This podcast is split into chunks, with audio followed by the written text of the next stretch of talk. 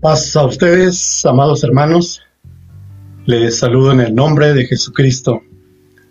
En esta, en esta tarde, hermanos, quiero compartir con ustedes un tema basado en el Evangelio de Juan, capítulo 17. Pero antes quiero invitarles a hacer una breve oración. Bendito Padre nuestro que estás en el cielo, santificado sea tu nombre. Agradecemos la oportunidad que tú nos das en esta tarde, Señor, de meditar en tu palabra, de escuchar tu voz, de escuchar tus consejos, tu aliento, tu corrección, la motivación que necesitamos para seguir adelante. Basada, Señor, en tu palabra, en la experiencia de tu Hijo muy amado. Deseamos que tú nos dirijas a través de tu Espíritu Santo, que en esta tarde sea de bendición para todos nosotros. En el bendito nombre de tu Hijo Jesucristo. Amén. En esta tarde, hermanos, quiero compartir con ustedes una reflexión sobre el Evangelio de Juan en su capítulo 19. Ahí encontramos la oración sacerdotal del Hijo de Dios, en donde podemos ver la máxima expresión del gozo divino en tres peticiones de excelencia.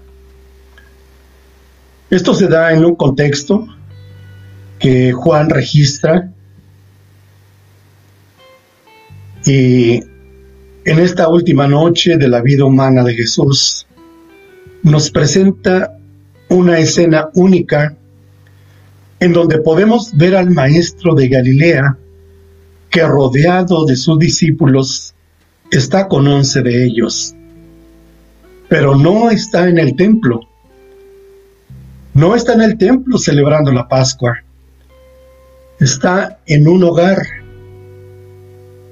Esto lo convierte en una reunión familiar. Para Jesús como judío, había quedado atrás el concurrir al templo de Jerusalén a celebrar la fiesta. De hecho, Jesús estaba siendo congruente con lo que había dicho en la a la mujer samaritana cuando le preguntó, ¿por qué ustedes los judíos insisten en que Jerusalén sea el único lugar donde se deba adorar? Mientras que nosotros, los samaritanos, afirmamos que es aquí, en el monte, donde adoraron nuestros antepasados. Jesús le contestó, créeme mujer, que se acerque el tiempo en que no tendrá importancia si se adora al Padre en este monte o en Jerusalén. Y se acerca el tiempo, de hecho, le dice Jesús a esta mujer, ya ha llegado, cuando los verdaderos adoradores adorarán al Padre en espíritu y en verdad. Pues el Padre busca a personas que le adoren de esta manera. Y en aquel lugar especial que ya de antemano alguien había preparado para celebrar la última Pascua judía con sus seguidores y así establecer la cena, entramos en este lugar con la disposición necesaria de escuchar la última conversación de Jesús con sus seguidores. Ya avanzada la noche, vemos como nuestro Señor abrió su corazón para dirigirse al Padre y expresar su sentir. Es la máxima expresión del gozo divino en tres oraciones de excelencia que Él va a exponer ante el Padre. El Maestro en esta noche regala el privilegio a sus seguidores, pues le van a escuchar van a escuchar cómo derrama su alma delante del Padre. Ellos fueron testigos esa noche de la relación eterna entre el Padre y el Hijo, en la que a la usanza sacerdotal del Antiguo Testamento presenta su vida y después la de los suyos. Esta escena nos hace evocar cuando los sacerdotes de la antigüedad entraban al lugar santísimo relato de Juan es precisamente entrar a la presencia de Dios a través de nuestro gran sacerdote Jesús, el Hijo de Dios. Esta es la despedida de Jesús antes de dirigirse hacia Getsemaní. En su oración abre su corazón, evidenciando la intimidad eterna con el Padre. Es el momento de las grandes confidencias. Así, rodeado de sus discípulos, que ahora solo son once, pues Jesús ya había salido, Jesús ora al Padre y allí están con él. Aquellos que por tres años y medio fueron testigos de todas las cosas que acontecieron en el devenir de su vida, como el gran maestro de Galilea. Escuchemos la oración sacerdotal de Jesús, entregando cuentas al Padre, pidiendo por los suyos, pero con palabras que no fueron de desesperación, sino de gloria y de gozo. Pues ya después de esta oración, Jesús, hermanos, sería traicionado, sería enjuiciado y llevado a la cruz. Ya no hablaría más con sus discípulos antes de padecer. Veamos la primera petición. Jesús va a orar por sí mismo. Tenemos una lectura de Juan 17 del 1 al 5 que iremos viendo poco a poco. Esta es una oración personal en la que Jesús da cuentas de la misión realizada aquí en la tierra. Pero también hay una petición muy especial, única y eterna. Padre, llévame a la gloria que compartimos antes de que comenzara el mundo. El verso 1 en la primera parte dice, después que Jesús dijo esto, en el capítulo anterior hay un contexto. ¿Qué es lo que había dicho Jesús? Él les había dicho estas cosas para que permanecieran firmes ante lo que les esperaba.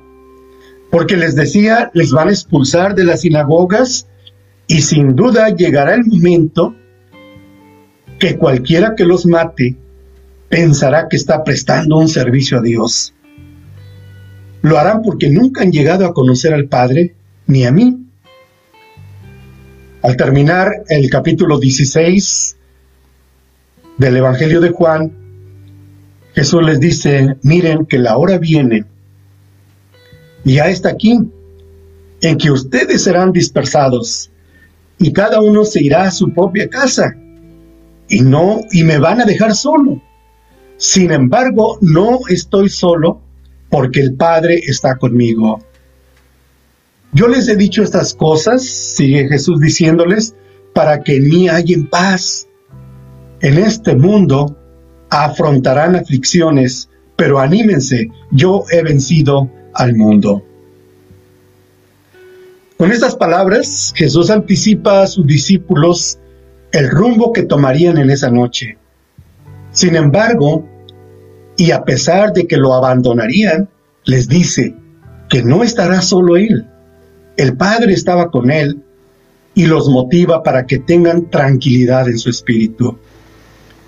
Es cierto que habría luchas, aflicciones, desafíos y la misma muerte a la cual tendrían que enfrentar, pero les asegura que tampoco estarán solos. Si Él había vencido, ellos también lo harían porque el Padre sería con ellos como lo era con él.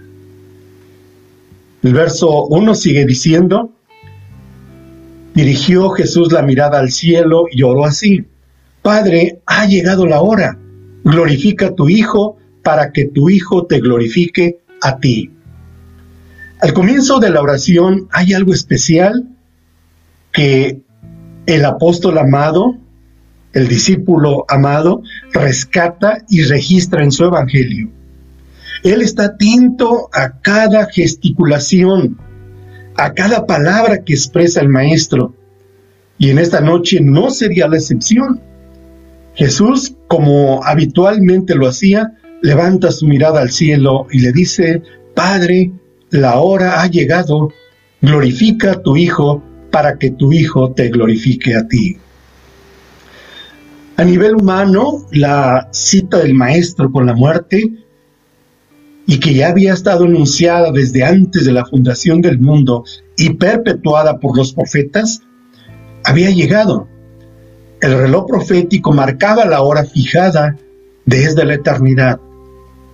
Pero desde la perspectiva divina, esta coyuntura histórica de la vida de Jesús va más allá del humano, pues es el momento de la glorificación del Padre al Hijo y del Hijo hacia el Padre, lo cual viene a ser el momento cumbre de los planes divinos a favor de la redención humana. Siguen diciendo los versos 2 al 3. Pues les, les has dado a, a, tu hijo autoridad, pues le has dado a tu hijo autoridad sobre todo ser humano. Él da vida eterna a cada uno de los que tú les, le has dado. Y la manera de tener vida eterna es conocerte a ti, el único Dios verdadero, y a Jesucristo, a quien tú enviaste a la tierra. Jesús evidenció su poder sobre la muerte, pero cuando resucitó al hijo de la viuda de Naín, cuando resucitó a Lázaro, cuando resucitó a la hija de Jairo. Sin embargo, su misión de dar vida eterna sería cristalizada cuando creyeran que el Padre, cuando creyeran en el Padre y creyeran en el Hijo. Primero, en el Padre porque es el único Dios verdadero y en el Hijo porque es el Salvador enviado al mundo. Quiero leer este verso 3 de San Juan 17. Dice así en esta versión, esta vida eterna la reciben cuando creen en ti y en mí. En ti porque eres el único Dios verdadero y en mí porque soy el Mesías que, que tú enviaste al mundo. Esta definición de la vida eterna consiste en conocer a través de la vida, de la Biblia y por experiencia personal al Padre y al Hijo. No es suficiente solo con creer que Dios existe. Así que para tener vida eterna, no solo es creer en Cristo, sino también creer en el Padre. Es obvio, Cristo vino a darnos a conocer al Padre. La intención de Jesús es que conozcamos a Dios y creamos en Él también. A través de su oración, Jesús continúa derramando su alma y rindiendo cuentas al Padre en una relación eterna y así leemos los versos 4 al 5. Yo te di gloria aquí en la tierra al terminar la obra que me encargaste. Ahora, Padre, llévame a tu gloria para que compartamos lo que antes habíamos compartido, antes que el mundo comenzara. ¿Cómo glorificó Jesús al Padre? Dando a conocer a todo el mundo lo grandioso, lo misericordioso que es el Padre. Juan 1.18 nos dice, a Dios nadie le ha visto, el unigénito del Padre le ha dado a conocer. Sin la encarnación no tuviéramos Padre, sin la encarnación no tuviéramos esperanza, sin la encarnación no tuviéramos vida eterna. Ahora Jesús lo ha dado a conocer a todo el mundo. Pero también glorificó al Padre dando mucho fruto. Con su muerte se lograría esto.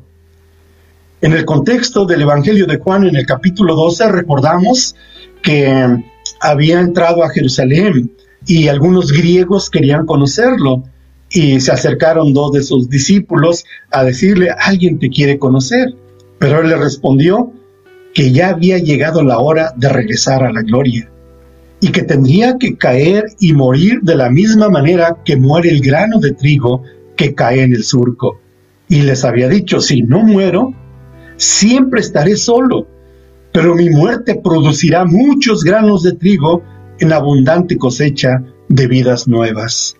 Entonces glorificó al Padre llevando mucho fruto, pero también lo glorificó terminando su misión, porque cumplí con todo lo que tú me ordenaste.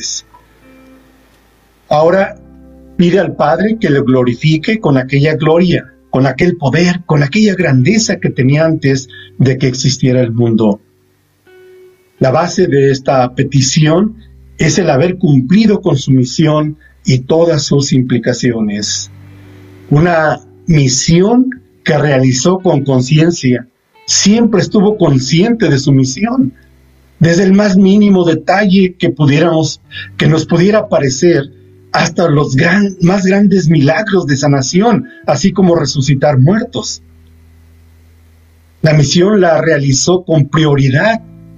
Ante cualquier cosa que humanamente pudiera ser su prioridad, Jesús puso en primer lugar su misión. No hubo alguna distracción que interrumpiera su misión.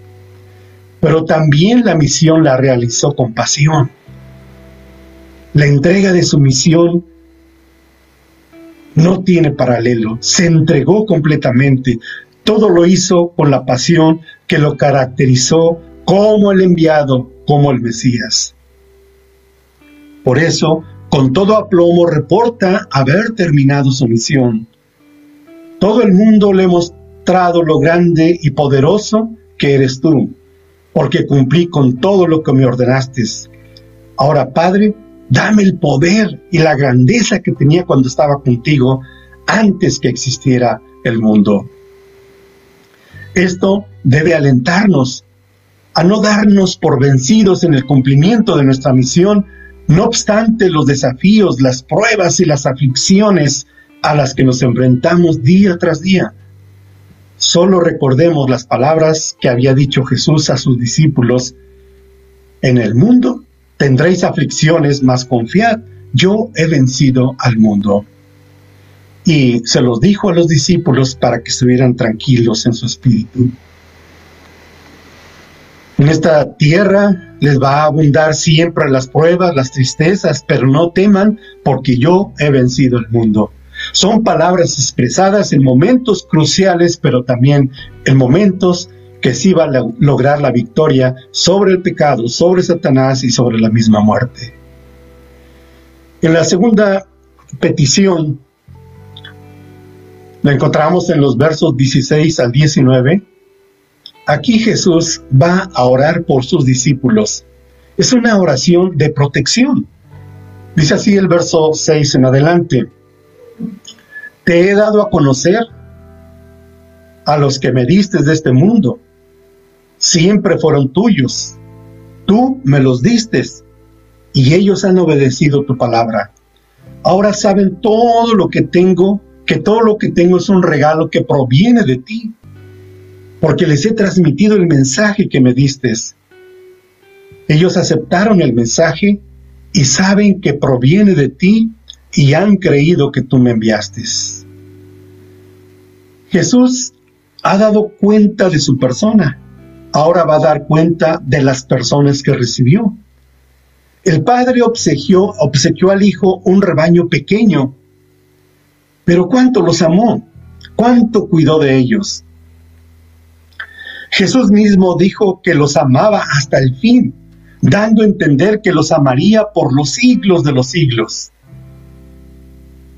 El maestro, con esa delicadeza y paciencia que lo caracterizaba, declaraba todas las cosas acerca del Padre y de su reino de una manera muy especial. Por eso el Padre lo amaba porque aún su vida daba por ellos. Jesús fue fiel. En lo poco, con este pequeño, rebaño, por tal motivo el Padre le hace una promesa exponencial. Jesús protegió, cuidó a aquellos hombres que el Padre le dio, pero el Padre le hace una promesa exponencial. Pídeme y te daré por herencia todas las naciones y como posesión tuya todos los confines de la tierra, según lo registra el libro de los Salmos 2.8. Realmente los discípulos no eran perfectos, pero habían hecho la decisión correcta e hicieron la gran diferencia, pues habían aceptado el llamado del maestro de Galilea, habían recibido el mensaje y sabían ahora que el Padre lo había enviado a Jesús. Sigue diciendo los versos 9 en adelante. Mi oración no es por el mundo, sino por los que me has dado, porque te pertenecen. Todos los que son míos te pertenecen y me los has dado para que me den gloria. Ahora me voy del mundo. Ellos se quedarán en este mundo.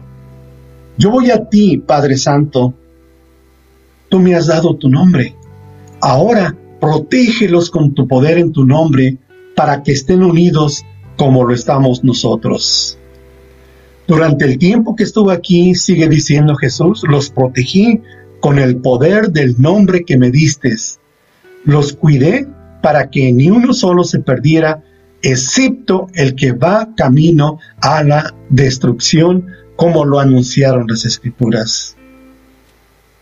Y sigue en su oración el maestro diciendo, ahora voy a ti, mientras estuve con ellos en este mundo, les dije muchas cosas para que estuvieran llenos de mi alegría. Les he dado tu palabra y el mundo los odia, porque ellos no pertenecen al mundo, así como yo tampoco pertenezco al mundo. En esta petición Jesús no pide por un mundo incrédulo, sino por aquellos que el Padre le había dado y que constituían su gloria. No pedía por un mundo de rebelión, que no puede ser guardado en condición pecaminosa.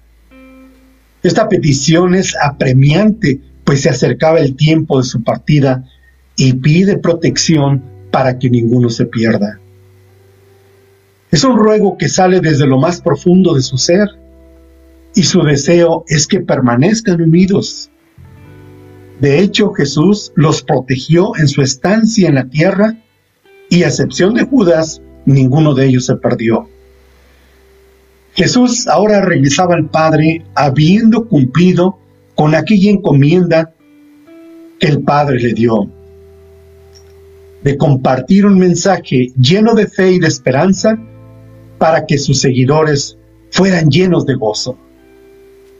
Cuando logremos trascender la dimensión de lo terrenal, podremos comprender el gozo verdadero a pesar de las aflicciones, de las pruebas y de los desafíos a los que nos enfrentemos. Más adelante, los discípulos ya llenos del Espíritu Santo recordarían estas palabras que expresara el Maestro a favor de ellos. Y entonces se cumpliría en ellos el gozo que estaba compartiendo en esa noche. A pesar, hermanos, del precio que a, que a sabiendas que tendría que pagar, él, hermanos, pudo compartir ese gozo y lo llegaron a comprender.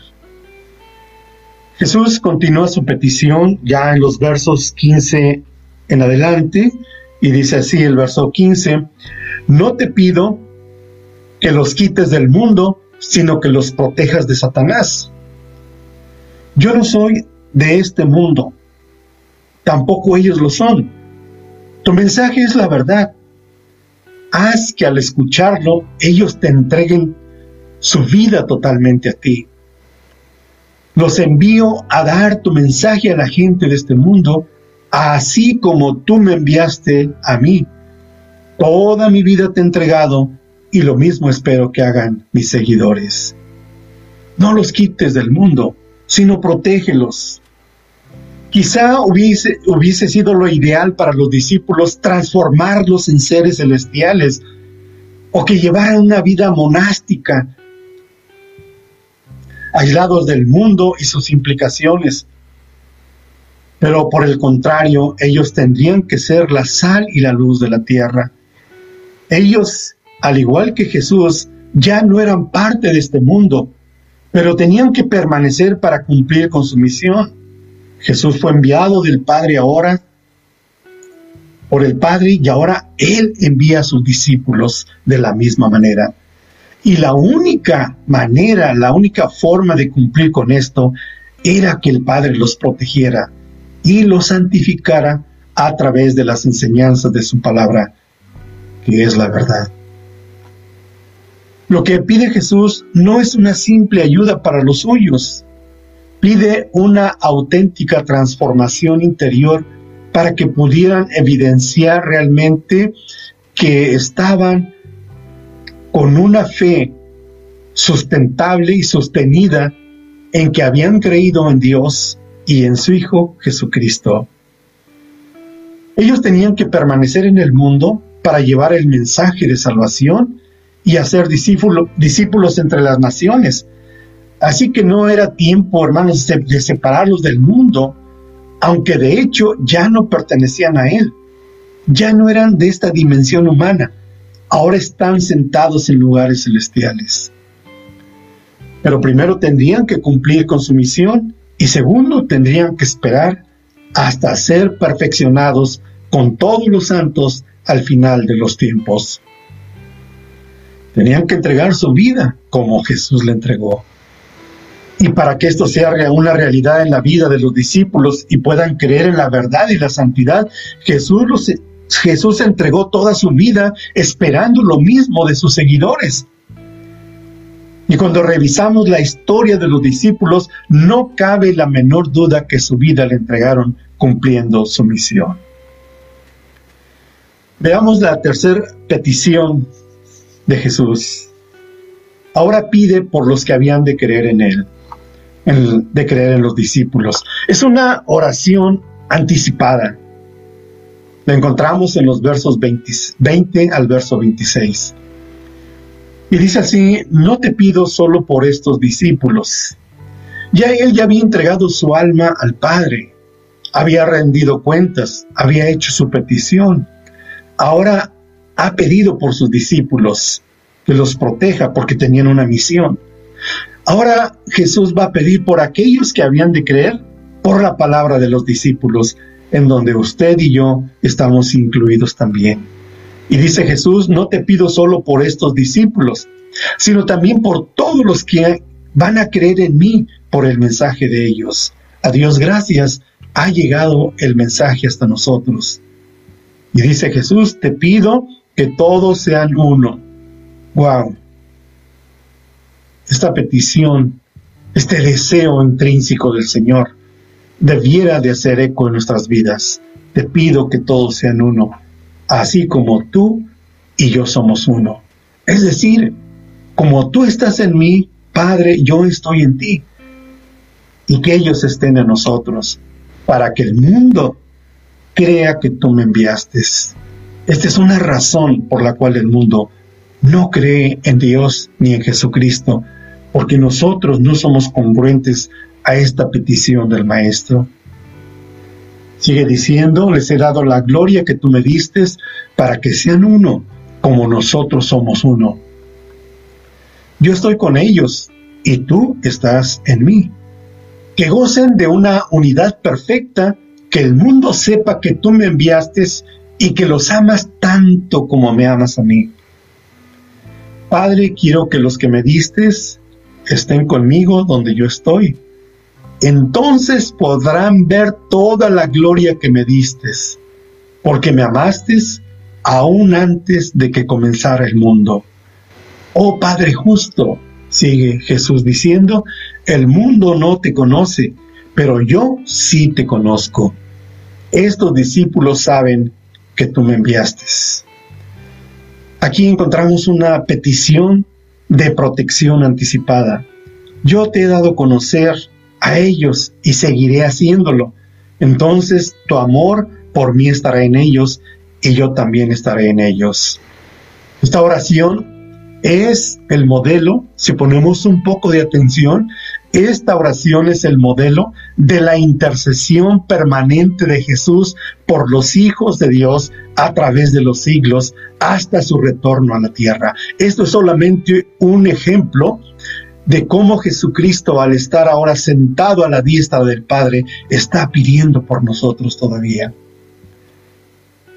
En estos momentos es una oración, una petición futurista, una oración generacional Jesús pide por todos aquellos que a través de los siglos y en su momento histórico habían de creer en Él por la palabra de los discípulos. ¿Cómo sería esto? Los discípulos alcanzaron en su generación a mucha gente. Sin embargo, y gracias al Señor, el mensaje ha llegado hasta nosotros a través de lo que ellos escribieron. Jesucristo les dio la orden de ir a predicar en Jerusalén, en Judea, en Samaria y hasta lo último de la tierra. Ha llegado a nosotros el mensaje de salvación. Bendito sea nuestro Dios. Y lo que pide en esta oración Jesucristo al Padre no solamente que los proteja aquellos que habían de creer por la palabra de los discípulos, sino pide algo muy importante, que sean uno solo. Porque venimos a formar un solo cuerpo, el cuerpo de Jesucristo. Jesús declara que la unión entre Él y sus seguidores no es una simple amistad, una relación pasajera o convencional, que a veces es expresada solo en el sentimiento o en las emociones. Jesús pide al Padre que haya realmente una unidad tan íntima como la unidad que existe desde la antigüedad con su Padre. Y consciente que seguirían en el mundo, pide que estén separados de Él, de este mundo, como Cristo lo estuvo en vida humana. Que estén absolutamente separados para el Padre. Esta declaración marca claramente la razón y el carácter de la iglesia, creados para que sean uno y para dar a conocer al Hijo y al Padre, y que creyendo tengan vida eterna. En la petición del Maestro por la unidad, no encontramos una perspectiva ecuménica o que esté pidiendo por la unidad institucional, más bien toma el paradigma de lo que él y su Padre han vivido por la eternidad. Como tú y yo, Padre, mantenemos la unidad, que de la misma forma que tú estás en mí y yo en ti, que ellos estén en nosotros. Y en esa unidad perfecta y que es compartida con sus discípulos, el mundo creería que el Cristo fue enviado del Padre por el amor que ha tenido desde la eternidad por todos. Es ah, indescriptible el amor de Dios para la humanidad. Ni la filosofía, ni el mucho estudio, nada absolutamente podrán expresar, expresar el amor de Dios, a no ser que se experimente en la propia vida y, se exprese de la manera sublime como lo hizo nuestro bendito Salvador. En Juan 15 Jesús decía, no hay amor más grande que el que se demuestra cuando una persona da la vida por sus amigos. Esa es la expresión ah, máxima de lo que es el amor hacia nuestros semejantes. El amor de Dios trasciende el tiempo y a dos milenios de la distancia de aquella noche en donde Jesús derramó su vida ante el Padre, ha llegado hasta nosotros. Y ha llegado, hermanos, esta sublime intercesión de nuestro gran sacerdote, llenándonos de la gracia divina, llenándonos de esperanza y vida eterna. Pero hay una razón importante por la que Cristo pide protección, por la que Cristo pide unidad para que el mundo sepa que tú me enviaste. Así de la manera en que nosotros hemos sido bendecidos, no debemos callar ante tanta desgracia que hay en un mundo que está llegando a su ocaso. Pero recordemos que Cristo está pidiendo por nosotros. Está pidiendo protección al Padre, pero está pidiendo que estemos unidos para poder llevar el mensaje de Jesucristo. Dios quiere compartir con la humanidad la incomparable riqueza de su gracia. Todos lo sabemos. Esa gracia que restaura al ser humano, que lo restaura a la comunión eterna evidenciada en la persona de Cristo y del Padre. Juan registró en su Evangelio esta extraordinaria noche y escribe más adelante, cuando encarnó este evangelista, cuando encarnó y evidenció en su propia vida las palabras del Maestro, cuando dice estas palabras, primera de Juan 1.4, estas cosas os escribo para que vuestro gozo sea completo. No tengo yo mayor gozo que oír que mis hijos andan en la verdad. Lo entendió más adelante Juan y lo experimentó. Quiero, hermanos, que reflexionemos en esta tarde. Hoy, más que nunca, se viven días difíciles en todo sentido, en todo lo que rodea a nuestra vida. Y es ahí donde surge la pregunta, ¿A dónde ir con nuestras necesidades? ¿A dónde ir con nuestros problemas? Con todo aquello que nos aqueja. Es importante tener la seguridad de que por muy adversa que sea la situación, habrá una solución para todas nuestras necesidades, para todas nuestras ansiedades y problemas, porque el gozo divino nos cobijará y llenará todo nuestro ser. Hay una parte en el libro de los Hebreos, capítulo 4, verso 13, en donde nos habla sobre nuestra ansiedad y alguien conoció a la perfección esto y nos dice así el verso 13. No hay cosa criada que no sea manifestada en su presencia.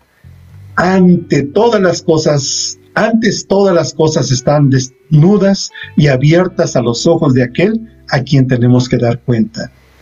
Entonces, ¿a dónde acudir con todo nuestro acontecer cotidiano? Sigue diciendo, por tanto, teniendo un gran pontífice que penetró los cielos, Jesús el Hijo de Dios, retengamos nuestra profesión.